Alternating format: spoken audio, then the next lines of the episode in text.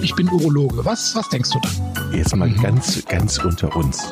Wir müssen auch die Worte Penis und Hodensack in den Mund nehmen. Ja, ja. Und äh, das ist ja auch Sinn und Zweck äh, von so Veranstaltungen wie diesem Podcast, dass man das Ganze aus dieser Schmuddelecke so ein bisschen herausnimmt. Herzlich willkommen zur neuen Folge Pinkelpause. Mittlerweile ja schon Folge Nummer 38, wenn ich richtig gezählt habe. In Aachen kann man super zählen. Hallo Chris, wir sind bei 38, ne? Ähm, nach meiner Zählweise hier ist das auch 38. Ja, hallo Jochen. Hallihallo. Und ich habe jetzt so festgestellt, dass wir in der letzten Zeit immer mehr großartige Gäste bei uns begrüßen dürfen, die du eingeladen ja. hast. Und heute, glaube ich, hast du einen ganz besonderen Gast eingeladen. Ja, ähm, heute haben wir den Professor Rassweiler eingeladen. Das ist äh, sicherlich einer der renommiertesten Urologen Deutschlands. Und den begrüßen wir zunächst mal in Heilbronn. Hallo, Herr Rassweiler. Ja, hallo meine Herren. Ich äh, freue mich, dass ich äh, hier teilnehmen darf und äh, bin schon ganz gespannt, äh, was jetzt dann bald auf mich zukommt. ja, ähm, zunächst mal müssen wir den Hörern sagen, die Tonqualität, die ist vielleicht ein bisschen anders als gewohnt, weil wir heute über Telefon verbunden sind, aber das äh, kriegen wir ganz bestimmt hin und äh, lohnt sich allemal äh, dran zu bleiben. Ja, der Professor Rassweiler. Ähm, die Frage, die man einem Urologen immer als erstes stellt, ist, ähm, wieso wird man Urologe? Das ist auch die Frage, die mir immer gestellt wird. Ähm, ja, wieso sind Sie Urologe geworden? Ja, bei mir ist es äh, eigentlich ein Zufall. Ich hatte meine Freundin äh, in der klinischen Chemie am Katharinenhospital und da musste ich durch die Urologie durchlaufen, um die dann irgendwie abends abzuholen. Und dann habe ich eigentlich gesagt, das machst du nie. Und äh, genau dort habe ich dann meine Facharztausbildung gemacht. Und zwar ist es eigentlich über meine Doktorarbeit, die über die Nierenembolisation bei den Radiologen begonnen hat, aber in enger Zusammenarbeit mit den Urologen. Wir haben dann an Nieren dann auch operiert, also im Tierversuch. Und dann hatte ich einen sehr guten Draht äh, über meinen Doktorvater zum Professor Eisenberger schon als Student und mhm. habe dann mein praktisches Jahr äh, am Katharinenhospital gemacht und bin dann eigentlich so reingekommen in die Urologie und bin sehr froh, dass ich das gewählt habe. Ähm, was, also wie würden Sie eigentlich den typischen Urologen beschreiben? Ich kenne ein paar Urologen, ich bin selber keiner und gucke da so ein bisschen immer von außen drauf. Und ich habe so das Gefühl, dass die Urologen, die über ihre Arbeit erzählen, besonders enthusiastisch sind, besonders leidenschaftlich. Würden Sie das unterschreiben? Auf jeden Fall. Äh, es ist ganz merkwürdig, die äh, Urologen, die ja quasi vom Steinschneider herkommen, äh, sind irgendwie eine ganz spezielle Gruppe. Wir haben das ja auch, ich, Sie werden vielleicht nachher drauf kommen, wir haben ja die Mannheim Uroband früh gegründet und das könnte man, glaube ich, fast nur mit Urologen machen. Wir haben es dann auch mal erlebt, wie wir bei dem Internistenkongress aufgetreten sind. Das war nicht so der Brüller, äh, weil die da einfach nicht mitkommen. Und äh, während umgekehrt das bei immer bei unseren urologischen DGU-Veranstaltungen oder lokal immer ein Highlight war und die sind alle mitgegangen. Also man hat vielleicht auch eine gewisse Form von Humor und Selbstironie. Und ich glaube, das ist eine äh, wichtige Basis, äh, die da auch den Urologen kennzeichnet. Sie hatten gerade die Uroband angesprochen, dann lassen Sie uns doch direkt mal da anknüpfen. Können Sie ganz kurz beschreiben, was steckt dahinter? Ja, die Euroband war eine, oder the Mannheim Euroband, wie es eigentlich angefangen hat, war eine Geschichte, die sich äh, im Prinzip in Mannheim zugetragen hatte. Wir haben einen damals noch Ersatzdienstleistenden gehabt, den Tim Jäger, den Reinhold Schatter als Oberarzt und ich. Und dann haben wir halt darüber geredet, ja, wir haben über mal Musik gemacht. Ich hatte auch schon so in Urologenkreisen, äh, ich meine, so Lieder äh, umgetextet, also gängige Lieder dann umgetextet und so ein bisschen auch äh, eine, eine Art Kabarett über die Urologie am Katharinenhospital gemacht. Hab so auch Musik gemacht. Und dann haben wir uns getroffen und dann kamen noch zwei, drei andere dazu. Also Bassisten, dann Gitarristen. Ich habe eine Mundharmonika gespielt. Und was dann toll kam, da kam äh, unser Herr Förster, damals äh, Stefan Förster, der jeden Tag mit einer neuen Idee kam. Und was wir dann, das war eben das Neue gemacht haben, wir haben eigene Songs gemacht. Eigene Songs über die Urologie und haben dann relativ rasch so eine Maxi-LP gemacht, äh, Maxi, ja, LP gemacht, war eigentlich dann ja nur zwei Songs drauf. Und dann kamen die CDs, haben die produziert, wurden dann von der Pharmaindustrie unterstützt. Das war für die natürlich zu der Zeit, war das auch sehr gut möglich. Da war immer so alle zwei Jahre eine neue CD und dann wurde die auf dem BGU, also auf dem Zentralen Kongress vorgestellt an einem Donnerstagabend mit ein bisschen Show drumherum. Und ähm, die Vertreter hatten natürlich dann immer was Nettes in der Hand, äh, wenn sie dann bei den Praxen vorbeigegangen sind, die neueste CD der Euroband. Ich habe ein Zitat von Stefan Raab hier äh, vorliegen. Der hat, der hat mal zu Ihnen gesagt, angeblich, äh, The Mannheim Uru Band ist der Finger im Darm der deutschen Musikkultur. Ja, ja, das war ganz lustig. Wir haben es ja alle erlebt. Also ich, damals waren wir tatsächlich bei Harald Schmidt in, und Feuerstein in Schmiteinander. Mhm. Wir waren beim Stefan Raab in Vivation, also als der noch, die alle noch ein bisschen klein waren, waren auf der Funkausstellung, waren bei B trifft. Eigentlich alle, die man so kennt, äh, sind wir irgendwann mal aufgetreten. Und das war immer sehr lustig, mir auch, auch ganz toll, äh, Lippe. Also bei seiner Was ist äh, Sendung wurden wir gecastet vorher. Also er wusste ja nicht, wer wir mhm. sind, bis er uns dann gesehen hat. Und das hat eigentlich immer sehr, sehr viel Spaß gemacht und ging über Jahre und sie gibt es heute noch. Also wir haben jetzt in Leipzig beim Kongress tatsächlich auch noch einmal wieder gespielt. Auf den Kongress müssen wir gleich auch noch ausführlich kommen, weil das war auch ganz besonders in diesem Jahr. Aber vielleicht genau. noch kurz zu Mannheim Uro Band. Äh, den, den Harald Schmidt, den konnten Sie allerdings nicht zur Vorsorge überzeugen, habe ich äh, gelesen. Ne? Sie wollten ihn an Das war genau der, das war der Fehler. Ja, ja, wir, also der Matthias Löbelins, äh, damals, also der Oberarzt noch mit mir, hat dann den Finger, das haben wir natürlich auch ein bisschen mit, der, mit seiner Crew besprochen gehabt und haben ihn dann live tatsächlich gesagt, so jetzt wird Zeit. Und der hatte das ja wirklich dann sehr nett dann gesagt, ja, er hätte seine Prostata zum Aufbau der neuen Bundesländer gespendet. Damit war, war da, also hat er sehr schnell reagiert und das war ganz lustig. Konnte man auch nichts mehr sagen. Mhm.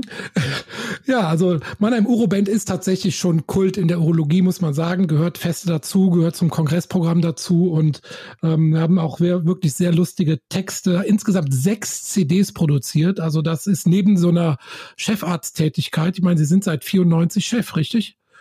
Ähm, das ist schon eine tolle Leistung.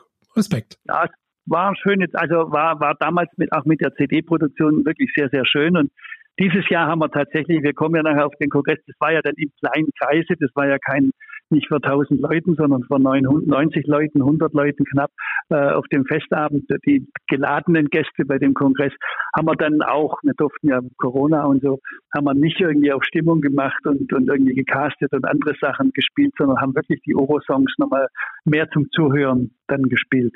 Also Privatpatient, was so gut reinpasst halt. Auch sehr selbstironisch zum Teil die Texte, sehr schön.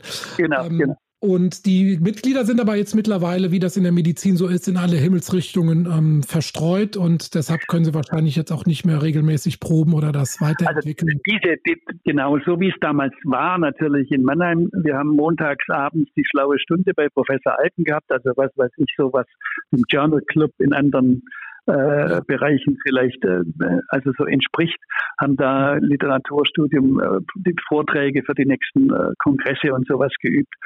Und da war es dann natürlich eh schon fertig. Und dann haben wir gesagt, komm, jetzt gehen wir zum Tim in den Keller und haben dann noch Musik gemacht äh, am Anschluss.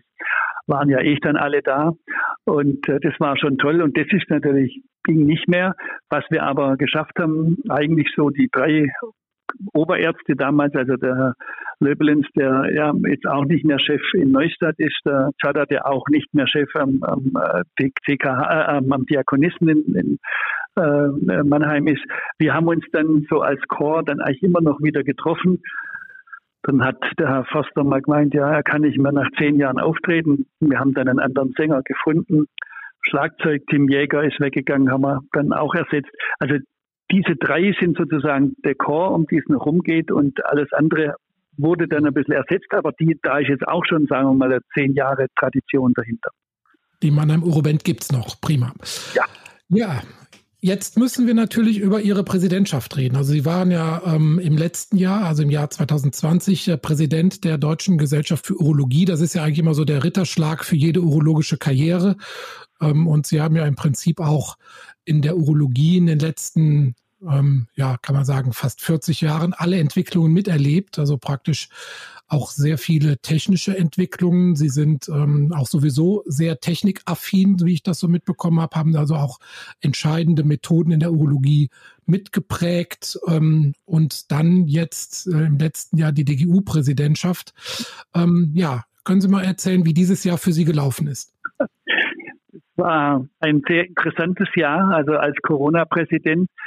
Das Interessanteste war eigentlich, dass ich mir ja, das wusste ich ja noch nicht, äh, im Jahr vorher äh, das Motto, also Urologie 2020, es ist Zeit gewählt hatte.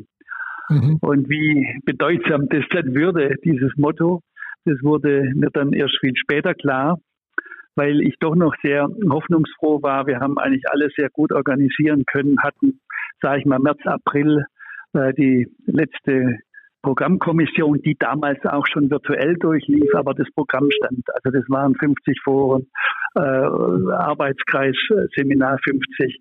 Das war eigentlich alles durchorganisiert. Und ich habe halt gesagt, komm, das schaffen wir noch. Und so im Juli wurde dann eigentlich klar, Ende Juni, äh, das wird das Risiko zu hoch sein. Also obwohl, jetzt wäre es ja anders in Sachsen, damals Sachsen niedrige Zahlen hatte und die ja selber auch natürlich interessiert gewesen wären, was zu machen, dann hat ein gastroenterologischer Kongress eine Woche vorher alles abgesagt, die haben gar nichts gemacht. Und dann war es für mich wirklich der Moment zu sagen, also gut, das habe ich dann quasi innerhalb an einem Wochenende entschieden. Was machen wir jetzt? Also machen wir gar nichts und ich mache so den Doppelpräsidenten vielleicht, äh, dann weiß man nicht, wie es jetzt wird mit Herrn Stenzel, der das auch äh, fairerweise sofort angeboten hatte, oder wir machen was Neues. Und ich habe mich dann für das was Neues entschieden und eben diese ganz spezielle Form, die Sie fast kaum finden konnten, die aber in die Zeit mit viel Glück dann auch wieder gut reingepasst hat, eben dieses Live-Online das heißt Hybridkongress. Wir haben äh, die Moderatoren, Referenten, letztendlich die Ordinarien äh, auch zu einem Arbeitskreistreffen eingeladen und haben, äh, waren dann so etwa 150 in Leipzig, also direkt live, haben das gestreamt, also das kennen Sie ja gut, und ähm, haben parallel dazu das Ganze eben über den Internetzugang gemacht, haben mit den Firmen eine wunderschöne virtuelle äh, Plattform einer Industrieausstellung mit, mit fünf Hallen füllen können dann auch, muss man sagen. Also das dann auch finanziell attraktiv war, haben die Industriesymposien eingebunden äh, und hatten nachher 3400 Teilnehmer. Das sind vielleicht 800 weniger als Urologen, muss man dann sagen, 800 weniger als vielleicht beim normalen weil von denen fünf oder 6.000, das sind ja allein schon 1.000 von der Industrie, die da normalerweise auf der Industrieausstellung rumlaufen. Mhm. Und das war jetzt eine ganz tolle Sache letztendlich.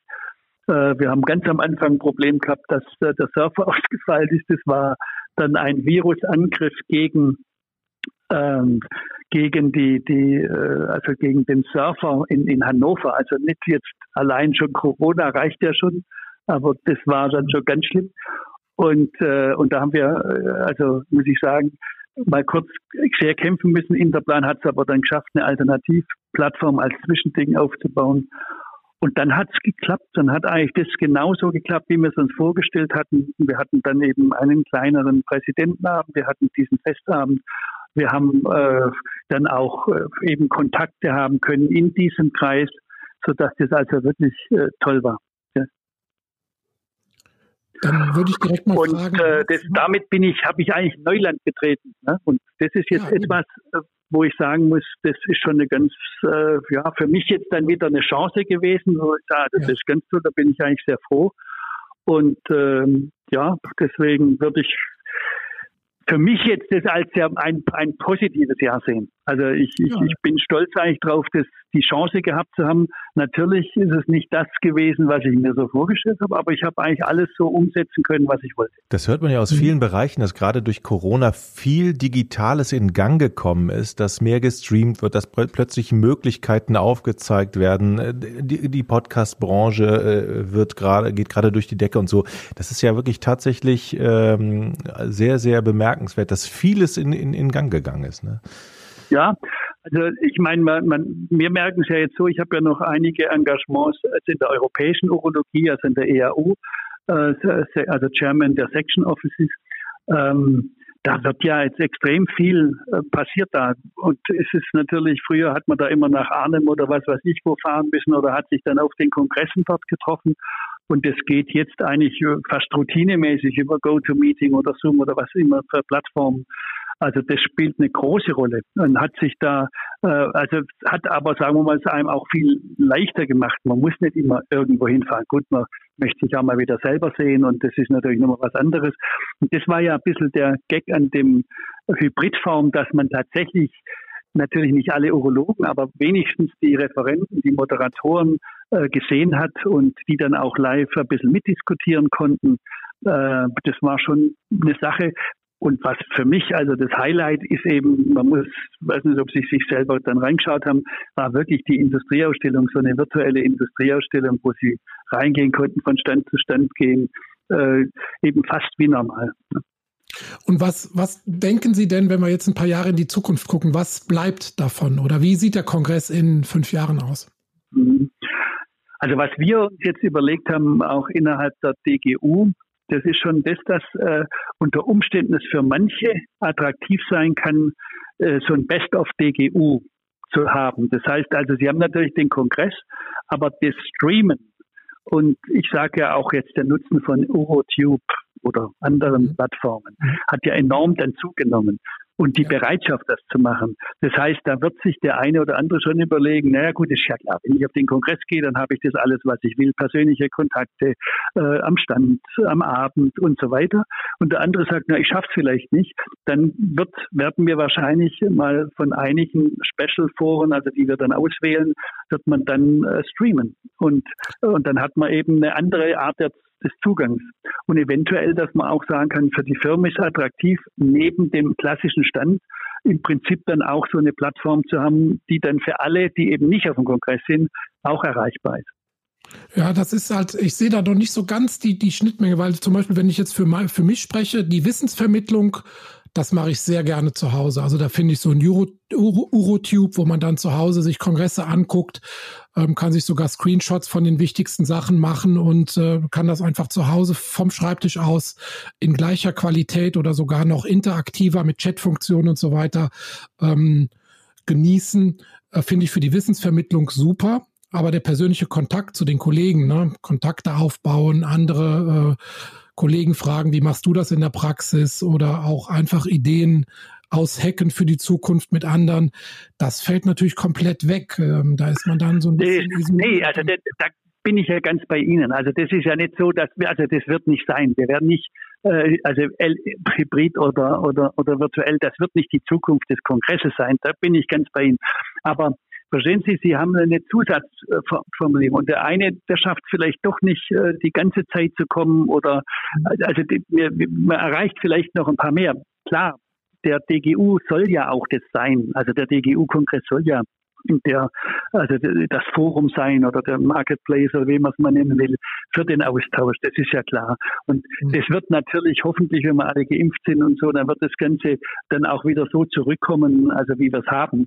Aber ein paar Dinge sind schon interessant, äh, die man vielleicht da auch noch äh, daneben leben kann. Sie sind ja ohnehin ähm, sehr, sehr technikaffin äh, und ja, war da natürlich. Das hat dann eben gut gepasst. Das war jetzt eine andere Technik, ne? war virtuell. Wir haben schon ja. virtuelle Techniken selber genutzt äh, bei der Prostata, eben ja. zum, zur Darstellung während der radikalen Prostatektomie, also Überlagerung, Fusionsbilder oder, oder, oder zur, das iPad äh, zur Funktion der Niere. Und dieses Mal haben wir eben nicht äh, virtuelle Anatomie des Menschen, sondern eben virtueller Stand dann äh, gebildet. Oder also wir nicht, aber benutzt, kann man sagen. Dann können wir da auch gleich die Kurve kriegen zu unserem eigentlichen Thema, denn wir, Gut, ähm, wir, wir haben Sie ja im Prinzip eingeladen, weil Sie auch ein Vorreiter der ähm, roboterassistierten Chirurgie der Prostata äh, sind oder auch generell der roboterassistierten äh, Chirurgie. Vielleicht können Sie unseren Zuhörern mal kurz erklären, wenn die hören, äh, ich werde vom Roboter operiert, dann gehen natürlich erstmal Alarmglocken an. Ne? Man will ja vom Menschen operiert werden. Vielleicht können Sie da schon mal so ein bisschen die Ängste nehmen, was das überhaupt überhaupt ist und so eine Roboter-OP und dann vielleicht auch mal so ein bisschen zurückblicken, wie Sie dazu gekommen sind, weil das ist ja jetzt auch kein so ganz leichter Einstieg, wenn man als klassischer Schnittoperateur sozusagen Urologe geworden ist, dann über die ähm, äh, Laparoskopie bis hin zur roboterassistierten OP, wie das bei Ihnen so gelaufen ist. Ja, gut, gerne. Also die mal vielleicht primär, also der Roboter als solcher äh, ist klar, man denkt immer so an automatisierte Maschinen, also wie man es bei der äh, Autoproduktion äh, Arme, die dann sich umso also frei bewegen, weil sie gesteuert sind.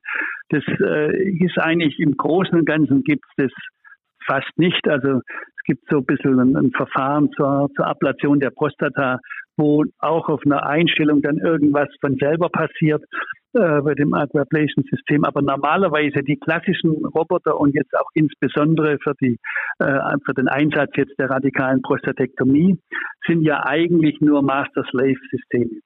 Das heißt also so ähnlich wie bei ganz an, so hat es eigentlich auch mal angefangen, Kernforschungssysteme, wo sie dann radioaktives Material eben nicht direkt anfassen können, sondern nur über gemittelte äh, Master-Slave-Systeme. Das heißt, die sind am einen Ende und am anderen Ende ist der Endeffektor. Und äh, die Grundidee ist entstanden, äh, um eigentlich jetzt noch gar nicht so laparoskopisch oder, oder, oder endoskopisch zu arbeiten. Die Grundidee war eigentlich äh, beim Militär zu sagen, pass auf, ich äh, möchte im Battlefield irgendeine Verletzung kurieren und der Arzt, der Chirurg, das ist viel zu gefährlich, dass der da auf den, also den Kriegsschauplatz kommt und kann der das nicht irgendwie von der Ferne machen, also sozusagen Telechirurgie. Und das war so die Grundidee und dann so wurde das System als solches erstmal entwickelt. Parallel kam eigentlich, und das kommt aus Deutschland, äh, sehr früh äh, Professor Melzer, den es heute ja noch in Leipzig gibt, und Professor Buß, die hatten dann schon die Idee, ja, Moment mal, so ein System könnte man, und da haben sie mit dem äh, Kernforschungsinstitut damals in, in Karlsruhe zusammengearbeitet, können wir das nicht so machen, dass wir einen laparoskopischen Eingriff machen? Also damals ging es um Gallenentfernung oder sowas. Und der Operateur sitzt dann an einer Konsole und diese Konsole ist nicht nur einfach nur, äh, sage ich mal, ein kleiner Bildschirm, sondern diese Konsole hat zusätzliche Informationen. Diese Konsole ermöglicht dem Operateur mit 3D das zu sehen und äh, so ging es eigentlich los. Und es ist wirklich ganz interessant, der Frederik Moll, der, der Erfinder eigentlich äh, von dem Da Vinci-System ist, hat tatsächlich in den Anfangsjahren mal äh, das äh, System Artemis heißt es in Karlsruhe angeschaut und eigentlich wohl da die Idee gehabt, ach so, halt, das ist ja die Richtung, wir, wir setzen das ein für die Laparoskopie. Und ich persönlich hatte auch immer noch so ein bisschen diese Telechirurgie, also in Hawaii sitzen und woanders das zu machen, was ja dann später mit dem Zeus-System tatsächlich mhm. äh, Professor Maresco gemacht hat. Der ist nach New York gefahren und hat dort seine Patientin in Straßburg mit dem System behandelt, also eben diese Telechirurgie bewiesen, dass das geht. Und das war eigentlich auch so meine Idee. Und äh, jetzt war das so, ich hatte eben dieses Interesse bei mir und äh, kam dann auch natürlich auf das Da Vinci-System und dann, das war so zwei Jahr 2000 und im Jahr 2000 haben wir gerade angefangen, so laparoskopische Prostatektomie mhm. zu machen. Und dann hat man halt überlegt, naja, vielleicht kann man das tatsächlich da irgendwie einsetzen. Ich bin dann nach Leipzig gefahren äh, an die Herzchirurgie vom Professor Mohr. Und dort, das muss man sich vorstellen, nicht so wie heute, stand der Da Vinci eben wegen diesem Tele-Dingsbums in einem mhm. Nebenraum. Also der Operateur war gar nicht im Saal. Und mhm. dieses alte Da Vinci-System, mit dem haben die dann die Arteria mammaria äh, frei präpariert und dann eigentlich am schlagenden gedämpften Herzen, meistens mussten sie dann doch die Herz-Lungen-Maschine einsetzen, dann diese äh, Bypässe genäht. So war die erste, der erste Einsatz. Und ich habe da eigentlich schon relativ schnell gesehen, Mensch, das, da bewegt sich nichts. Also die Anastomose, die ja was Wichtiges ist, also Harnröhre wieder an die Blase zu nähen, äh, das ist doch eine ideale Indikation, um das zu machen. Und lustigerweise zu der Zeit war Herr Binder aus Frankfurt bei mir in einem kleinen Kurs. Also wir haben immer wieder laparoskopische Kurse gegeben, wo Leute sich bei uns hospitiert hatten. Und das hat er so ein bisschen mitbekommen, dass ich da war. Und die hatten den Vorteil, dass in, an der Uni Frankfurt der Kardiologe den Da Vinci schon hatte. Und wirklich so noch drei Wochen später haben die zwei dann, also Herr Kramer und der Herr Binder dann die erste Prostatektomie gemacht, tatsächlich mit dem System, haben mich dann auch zum Fall drei oder vier nochmal eingeladen, dann habe ich das gesehen. Und ich habe natürlich gedacht, aha, und habe dann versucht, ganz schnell in demselben Jahr noch, äh, weil wir da so einen Kurs gemacht haben und es ist mir gelungen, also für eine Woche den Da Vinci äh, zu mir zu bekommen.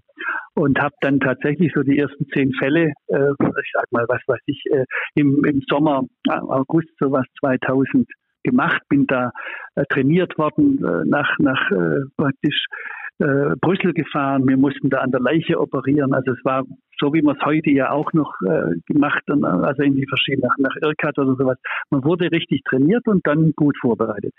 Hat natürlich der erste Eingriff sehr lange gedauert äh, mhm. und beim zweiten, dritten ging es eigentlich dann schon. Und da war es wirklich äh, nicht, nicht so schlecht. Da haben wir gesagt, ah ja, der war noch nicht voll ausgebildet, es gab noch kein Bipolar, also die ganzen Instrumente waren noch nicht so eingerichtet jetzt für die Prostatektomie, aber man hat schon gesehen, es geht. Und dann sind die Leute damals von Intuitive bei mir in meinem Zimmer gesessen und ich hätte vielleicht schon mit Kontakten, Förderverein und so, entweder das Gerät oder die Teile bekommen können. Und ich habe ja, was Sie schon gesagt haben, an der, also an Lithotriptorenentwicklung zum Beispiel, an dem Motolit mitgearbeitet. Der wurde uns damals von Starts hingestellt. Und so war auch meine Idee. Also entweder ihr stellt uns das Ding hin und wir zahlen die Teile oder wir kaufen das Ding und kriegen die Teile umsonst. Und dann haben die da nicht mitgemacht und haben gesagt, no, only both. Damals hätte das Gerät noch 890.000 D-Mark gekostet. Ähm, äh, ich naja. jetzt privat kaufen für den Preis. So ist es, so ist es. Also es war schon, vielleicht war es ein Fehler und bei mir war es halt so, die Laparoskopie lief immer besser und wir hatten wirklich sehr guten Zuspruch auch zur Laparoskopie das Ganze war ja kein Renner in Frankfurt. Die haben zwar eine Hotline gehabt. Äh, das Gerät ist ja eigentlich dann erst äh, dadurch, dass es äh, nach Homburg gekommen ist, zum Professor Stöckle in zur großen Form aufgelaufen, zwei, drei Jahre später. Ja, und dann irgendwann kam. Schon Pionierarbeit geleistet, kann man sagen. So ist es, ja, ja. Das wurde, gibt's ja auch einen Preis und gibt's Videos und so. Mhm. Also zu der Anfangszeit ist ja gut dokumentiert. Und äh, naja, und dann irgendwann war es dann klar, dann wurden die Fälle der Laparoskopie immer ein bisschen weniger, weil drumherum da Da Vincis gab. Und dann habe ich natürlich, es hat mich dann äh, doch zwei Jahre gebraucht, bis ich dann endlich äh, das S-System dann tatsächlich in der Klinik, also war glaube ich so 2006 oder 2007, habe ich dann bekommen. Und äh, seit der Zeit, jetzt haben wir natürlich das XI und so, hat sich das dann weiterentwickelt und äh, wir sind voll im Einsatz, das ist ja klar. Und ich kann es jetzt wirklich nur jetzt, und dann sind wir wieder am Anfang, warum jetzt der Roboter eigentlich operiert. Man sitzt an der Konsole, man hat 3D-Blick, äh, äh, weil man die optimale Verbindung hat, also keine Brille tragen muss, um irgendwas zu sehen, wie man vom Zuschauer vielleicht auch vom Kino kennt, sondern weil man mit zwei Spiegeln sozusagen ein 3D-Bild kreiert an der Konsole. Man fühlt sich im Patienten drin äh, weil man auf die Hände dann nicht blickt, aber die Hände sind genau in der Blickrichtung, äh, wo man arbeitet, sind ein paar viele Dinge ganz, ganz toll gelöst, äh, dass man zum Beispiel auskuppeln kann und eine bessere ergonomische Position seiner Hände wieder einnehmen kann, wenn man weiter operiert, dass die Kamera von den Armen bewegt wird, damit man dann sofort wieder weiter operieren kann. Also es ist viele Kleinigkeiten, die da drin sind und die bewähren sich. Und was der Vorteil ist, das kann eben, das muss man sagen, das können nicht der beste Chirurg nicht machen. Wenn der beste Chirurg in 70 Zentimeter Augenabstand unten irgendwas nähen muss, dann kann er sich vorstellen, wie klein das ist, äh, da was er da sieht. Und er kann am Ende seine Schere nicht, äh, in, also oder seinen Nadelhalter nicht umbiegen, was jetzt, was wir ja können, sondern er muss dann irgendwie die Nadel schräg einspannen, um dann durch eine Drehung äh, da eine gewisse Winkel zu erreichen. Und, und am Roboter sieht man das mit zehnfacher Vergrößerung aus einer Distanz von etwa ein bis zwei Zentimeter optimal vergrößert und hat eben in dem kleinen Raum die Möglichkeit, eben das Ende äh, seines Nadelhalters oder der Schere äh, zu verändern. Und, und das ist also die Sache, das ist der ganz, ganz große Unterschied. Und zitterfrei. dann zitterfrei kommt auch noch dazu, äh, dass man natürlich das graduieren kann. Wir machen auch zum Beispiel jetzt, äh, also Vasovasostomin, also wenn man sozusagen eine Samenleiterunterbindung hatte, rückgängig, die habe ich früher mit dem Mikroskop gemacht, die mache ich jetzt mit dem Da Vinci. Also das sind so Sachen, da merkt man eben genau, wo es aufs Nähen ankommt, wo es aufs Feine ankommt. Und das ist unschlagbar. Also da, das muss man mhm. sagen, wir haben seit der Zeit keine Strukturen mehr. Wir hatten offen, sage ich mal, 10, 15 Prozent, dann laparoskopisch 4 Prozent und wir haben jetzt wirklich keine äh, Struktur mehr, also enge, wenn das andere sich hören wollen, an der Anastomosestelle, wo wir praktisch die Blase zur Harnröhre nehmen. Das geht jetzt quasi ohne Folge, das heilt ab, wie wenn man ein Gefäß zunimmt. Ich habe mal, ähm, also unser Podcast besteht ja immer aus einem Teil, der Journalist ist, das bin ich, und eben jemand, der Ahnung hat und auch ähm, äh, das Know-how, das ist der Chris. Und ja. deshalb darf ich auch die dummen Fragen stellen. Also ich als, ich als Patient, ich habe jetzt ein paar Bilder gesehen. Ähm, ich habe zwei Fragen. Erstmal, Sie tauchen ja sozusagen praktisch an dieser Konsole, die Sie eben schön beschrieben haben, so richtig rein mit dem Kopf, haben dann praktisch ähm, äh, ja so so so eine Art ja mit den Händen Joysticks nenne ich es jetzt einfach mal. Erstmal, wie ja, das ist also hm? das kann ich vielleicht gleich nochmal sagen. Mhm. Das sind eben nicht Joystick. Ja. Das gibt's ja auch in der Zwischenzeit für mhm. andere Dinge. Also ich, sondern ich habe, das ist wie, sind Schlaufen. Das heißt, ah, okay. Mhm. so, also mit zwischen Daumen und Zeigefinger oder Daumen und Mittelfinger, je nachdem, wie man es machen will, bewege ich, also wenn ich meinen Daumen auseinander mache und zusammen mache, dann schließt sich mein Instrument. Und ich nutze quasi, um diesen diese, diese, diese Bewegung der, der Instrumentenspitze zu machen, nutze ich mein Handgelenk. Das nennt man auch diese Endo-Risk Technology. Mhm. Und dadurch habe ich eben in, also in meinem, in meinem Handgelenk, diese Bewegung, die ich im Handgelenk habe, die kann ich direkt umsetzen. Und der Gag an der Sache ist, die Kamera ist ja wirklich zwei Zentimeter vor dem Objekt und ich schaue rein. Und deswegen fühle ich mich, als wenn ich mit meinem Kopf zwei Zentimeter im Patienten davor wäre. Ja, das ist Wahnsinn. Die Bilder sind unglaublich.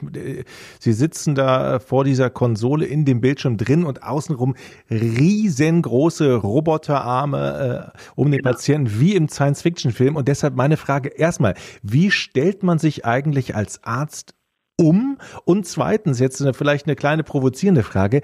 Gibt es eigentlich auch Ärzte, die sagen, ja, eigentlich, ja gut, Roboter ist besser, aber eigentlich finde ich das cooler, wenn ich das selber mache? Weil man hat irgendwie so einen Ehrgeiz, das selber zu machen. Ja, man macht es ja selber. Ja, also ja. Das, Einzige, was es, was es gab äh, als, als Gegenargument, das wird auch immer wieder genannt, äh, das ist das, dass, das, dass man keinen Tastsinn hat. Mhm. Also das taktile Feedback, das ist eigentlich das, was die sagen, ja, wissen Sie, ich mache das offen, da kann ich noch tasten. Mhm.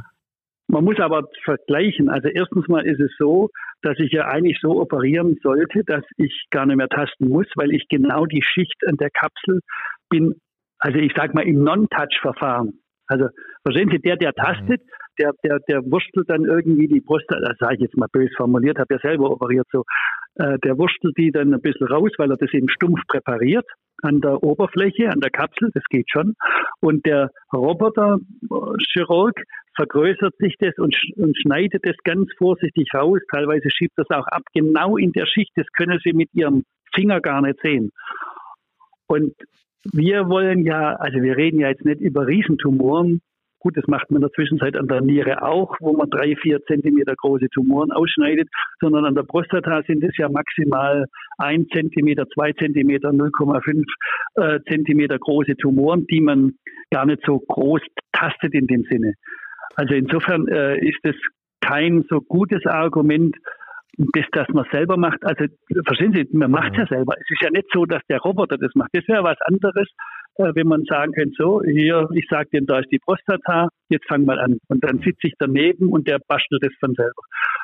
Das wird nicht kommen, mhm. sondern ich nutze wirklich nur die Technologie, digitale Technologie, äh, Videotechnologie, was ich alles habe, um meine eigene Performance zu verbessern.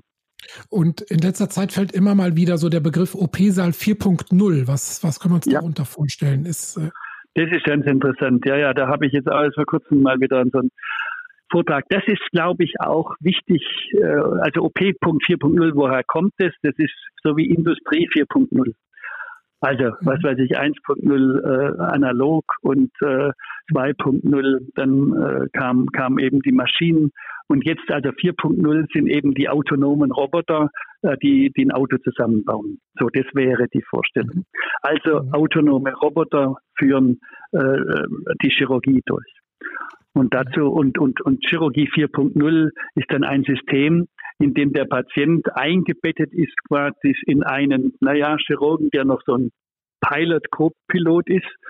Und alles andere drumherum wird quasi durch diese Information, die wir haben, also Bildinformationen, äh, Voruntersuchungen, wird, wird sozusagen abgebildet und, und, und hilft dem Roboter dann zu arbeiten.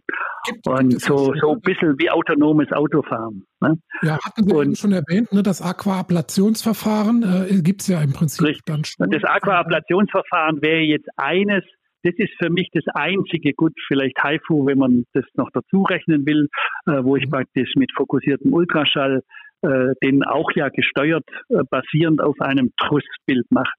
Aber sagen wir, bei der Aquaablation habe ich eben ein Verfahren äh, der Wasserablation, also der Kercher letztendlich ist es ja mhm. ein System, äh, Hydrodissektion. Und der Kercher ist in der Lage, also das System ist in der Lage, äh, sozusagen die, die Intensität des Wasserstrahls äh, mit sozusagen zu steuern, dass ich eben mal an einer Stelle zwei Zentimeter tief abladiere und an der anderen Stelle nur 1,5 Zentimeter oder zwei Zentimeter oder sowas. Und insofern kann ich, wenn ich den äh, transrektalen Ultraschall mache, also über den Daumen ein Ultraschallgerät einführe, dann kann ich die Prostata konturieren und kann sagen, pass mal auf, hier ist das, das Rektum, Darm, hier hört die Prostatakapsel auf und sage ich mal mit dem Sicherheitsabstand nochmal von fünf Millimetern auch vorne am Schließmuskel, da hörst du auf und mhm. kann sich das so einstellen und dann tatsächlich äh, funktioniert das Gerät. Ich habe es auch selber schon benutzt äh, und und dann kann man eben in kürzester Zeit, was man praktisch gar nicht mehr schaffen kann, so schnell, äh, ich sage mal 60 Gramm für einen guten äh, Operateur 60 Minuten und der macht es äh, sozusagen äh, in fünf Minuten oder sowas. Also das ist schon schon brutal, äh, das was man alles äh, sozusagen erreichen kann, also oder fünf Gramm pro Minute oder noch. Und das das ist eine, eine sozusagen superhuman Fähigkeit, die da erreicht wird. Hat aber äh, bisher ist es ja nur dieser Teil.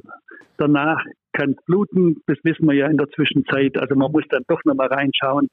Und äh, es ist noch nicht so, dass also sozusagen der erfahrene Operateur ersetzt wird. Ich bin auch noch nicht ganz sicher, wie sich das langfristig zeigen wird. Also ich sehe wirklich die Zukunft in der Chirurgie in, nur in diesen Manipulationen motorischen, also sagen wir mal nächste Generation von Robotern oder sowas. Wir haben einen Roboter, der sozusagen am, also ein, ein Ureteroskop, flexibles Ureteroskop in der Niere bewegen kann, viele Funktionen machen kann, die ich dann steuern kann, ohne dass ich am Patienten sitze und mir mein äh, Assistent da am Ohr irgendwas da noch hilft oder sowas. Da, da macht es wirklich Sinn. Da kann ich eben das steuern in der Niere und kann vor zurückfahren, die Laserphase ausfahren und die Spülung steuern. Das sind aber alles Dinge, also die ich sowieso so analog machen würde und jetzt kann ich es halt von der Konsole aus steuern. Also nichts jetzt äh, bewusst Neues. Und das, das, das 4.0, das setzt aber so viele, also die Chirurgie 4.0 setzt so viel Data Management, das heißt ja auch jetzt Data Science als neue Wissenschaft, äh, zu, voraus. Einfach nur mal, um diese Theorie umzusetzen. Und Sie merken, sage ich mal, beim autonomen Fahren, äh, Einparken, das geht noch, das ist einfach. Aber sozusagen das Auto schon zu steuern, dass das, da kommt einer von rechts, ich will nicht einmal diese Entscheidung, ist das jetzt die Großmutter oder das Kind, was da mir in dieses Auto läuft, sondern einfach nur, da kommt irgendwas und ich muss darauf reagieren. Der Mensch ist ja in seiner Anatomie so verschieden, dass er dann jedes Mal neu reagieren muss. Also der kann ja nicht einfach sagen, wir sind da, sondern jetzt muss er gucken, wo ist jetzt das Gefäß, wo ist da, sodass ich denke, da sind wir sehr, sehr weit weg von einer, äh, also von einem autonomen Operieren, was da kommen kann. Also denke, was gut ist, also vielleicht nur eine Sache, was gut ist, das ist schon die Grundideen, dass man sagt, wir brauchen weniger Kabel äh, im OP, also wir können vielleicht wirklich äh, nicht Kabelsalat haben, sondern immer einheitliche Kabel oder gar keine mehr. Wir können äh, also mit, mit WLAN vielleicht zuverlässig in WLAN Dinge steuern. Also da sind schon ein paar gute Ideen dahinter. Aber wie gesagt, dass da der autonome Roboter oder Operateur kommt, das glaube ich nicht so schnell. Ja, das würde ja nur gehen, wenn man zum Beispiel alle Informationen hat und ein Organ äh, so fixiert ist, dass es nicht atemverschieblich ist und man dann nur noch auf den äh, Enter-Knopf drücken muss, ähnlich wie das beim Augenlasern zum Beispiel ist, ne, wo das Auge dann fixiert so, ist. So ist es, haben völlig recht. Genau, wie viel, wie viel Millimeter muss er da oder genau. ne, wie viel Mikrometer muss er da ja. abtragen und dann Ne, läuft das auch? Das ist genau das. Das ist ja allein schon, also ich meine, in der Prostata geht es noch so, da unten, da ist ja die Bewegung relativ gering, deswegen ist das Aquablation für die Ablation, also gutartige Entfernung der Prostata, vielleicht schon einmal ein Weg in die Richtung.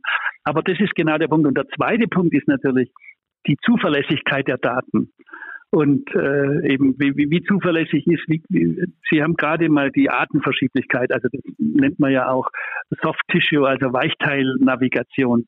Das ist so ein Problem, äh, dem sozusagen, äh, also jetzt verstehen Sie das in der, in der Hand einer Maschine zu lassen, die dann wirklich sagt, oh, das hat sich jetzt aber um zwei Zentimeter nach oben oder unten bewegt oder das war aber vorher nicht mehr so. Wo ist denn der Punkt jetzt? Ja?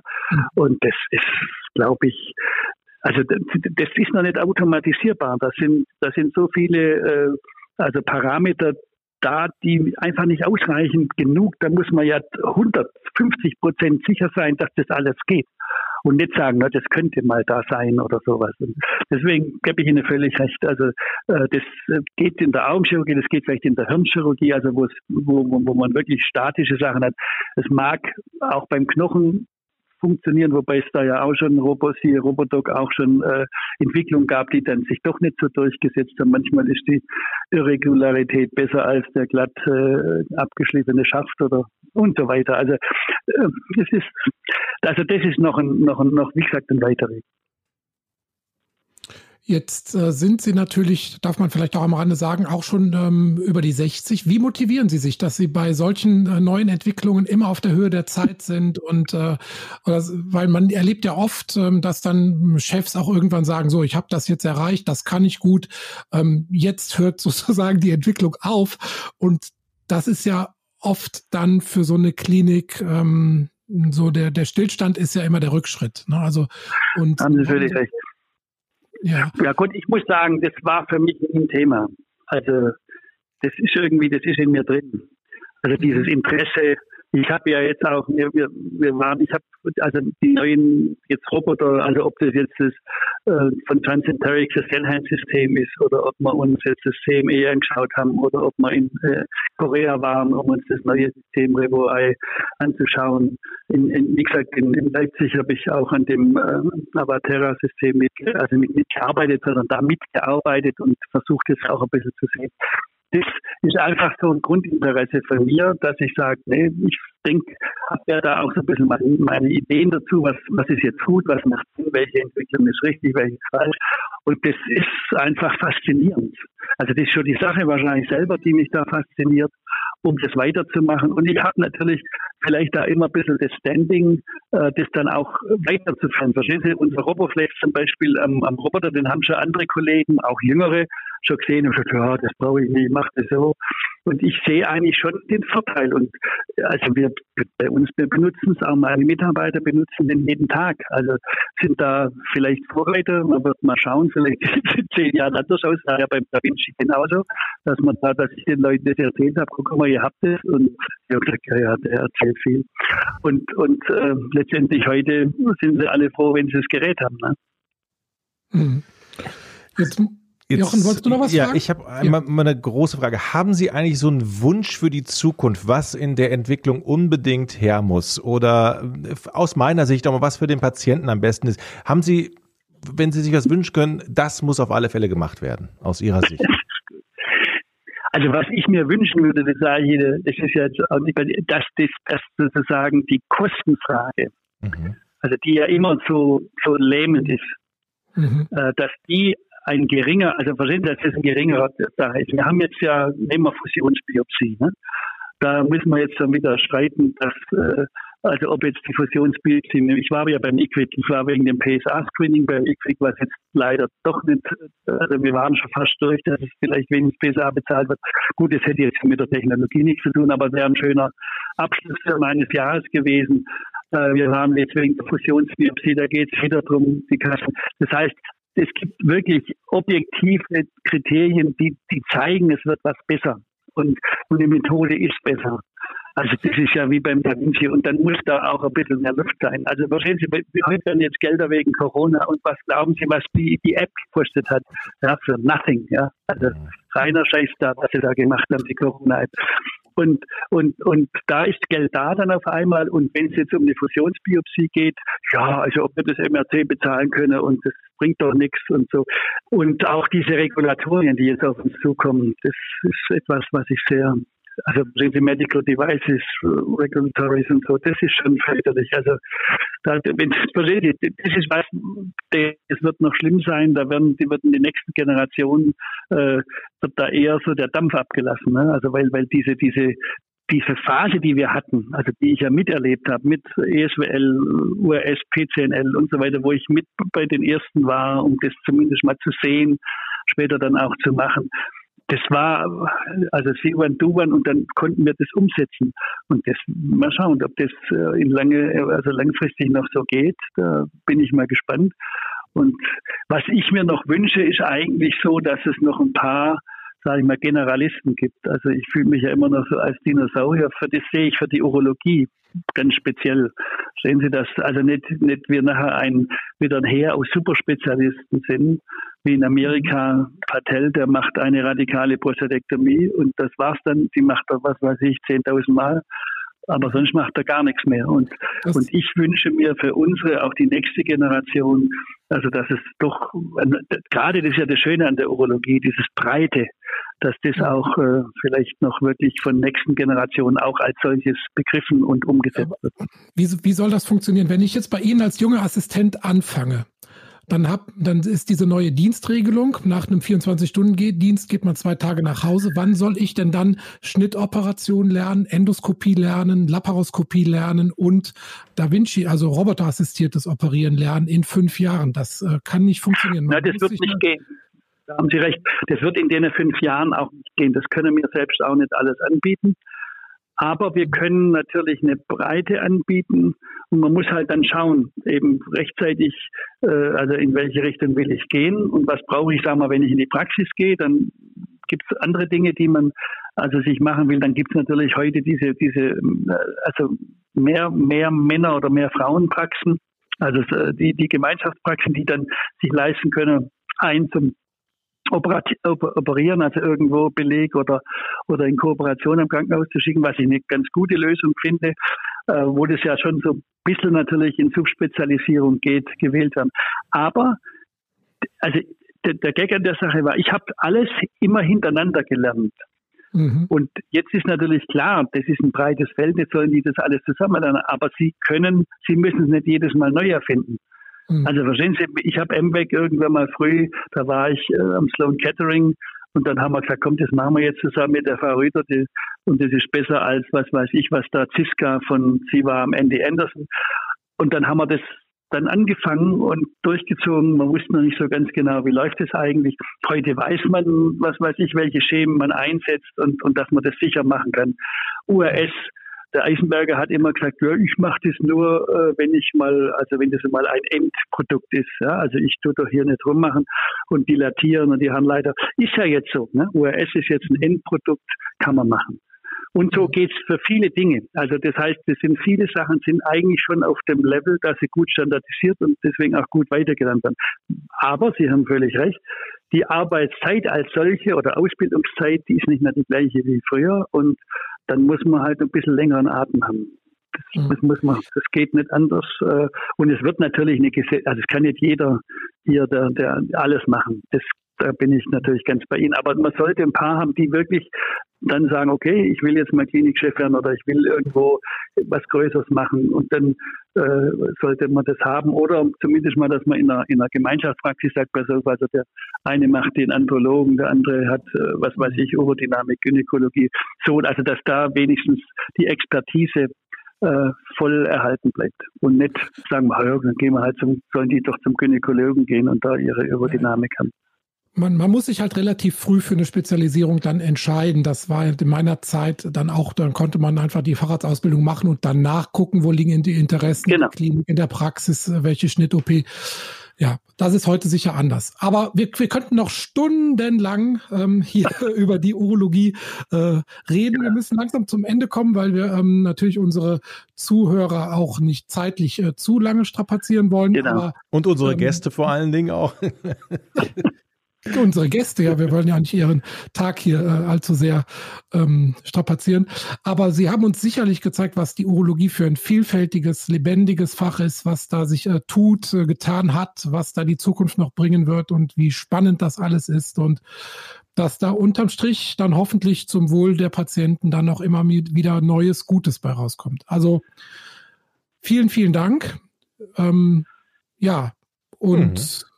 Genau. Ja, vielen Dank für Ihre Präsidentschaft im letzten Jahr und alles, was Sie für die Urologie geleistet haben und weiterhin viel Gesundheit, viel Erfolg. Ich habe noch eine letzte Frage. Vielen Dank. Also wie gesagt, ich werde der Urologie schon noch ein bisschen erhalten bleiben. Ich mache es ja eben ein bisschen länger als die 65 und äh, bin eigentlich froh, dass ich noch dabei sein kann und ein äh, bisschen was äh, hier auch äh, bewegen kann. Das hat mich gefreut und bin gerne bereit, mal wieder, wenn Sie irgendwelche Dinge hören wollen, äh, auch in dieser Form äh, weiterzugeben. Und ich, Sie haben ja gemerkt, das ist ein großer, äh, großer Schatz, den man da hat, mit sich trägt.